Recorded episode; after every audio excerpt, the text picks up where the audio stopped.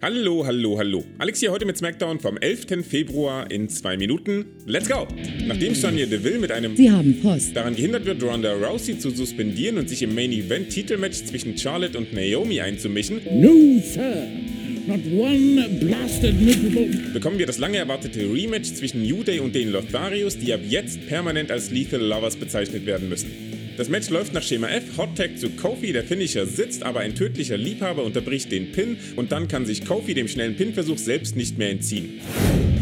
Roman Reigns findet sich für ein Interview mit Michael Cole zusammen, das uns nicht wirklich neue Informationen beschert, bevor Natalia und Aliyah ihr 23. Match mit dem 24. unterschiedlichen Finish haben. Diesmal gewinnt Natty mit dem Sharpshooter, weil es heute keine Rope Breaks gibt. Die nächste Episode von Sami Zayns Live-Podcast Insane hat Shinsuke Nakamura und Rick Books zu Gast und Sami stellt sich mal wieder als herausragender Stratege unter Beweis, indem er Nakamuras Mikrofon unter Strom stellt, wodurch Rick Books eine Gewicht bekommt, als er danach greift und jetzt vermutlich nicht mehr Gitarre spielen kann. Das Durcheinander nutzt Zayn dann noch für einen Helluva-Kick gegen Shinsuke. Während wir in Backstage-Segmenten herausfinden, dass Drew McIntyre und Madcap Moss in Saudi-Arabien in einem False Count Anywhere-Match aufeinandertreffen werden, muss sich Happy Corbin Cesaro diesmal ohne Unterstützung stellen. Da Cesaro aber Stand heute nicht mal mehr als Teil der Midcard zu betrachten ist, endet das nach ein paar Minuten mit einem End of Days und einem klaren Sieg.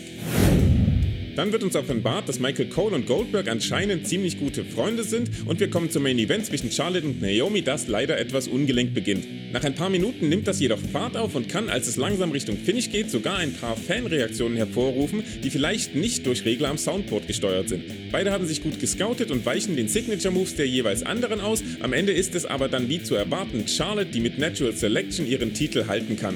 Naomi muss sich dann noch mit der Schadenfreude Sonjas auseinandersetzen, die in einem Post-Match Beatdown endet, welche wiederum Ronda Rousey Grund genug gibt, die Rampe auf leicht wackeligen Füßen für den Safe herunterzustürmen. Nein. Doch.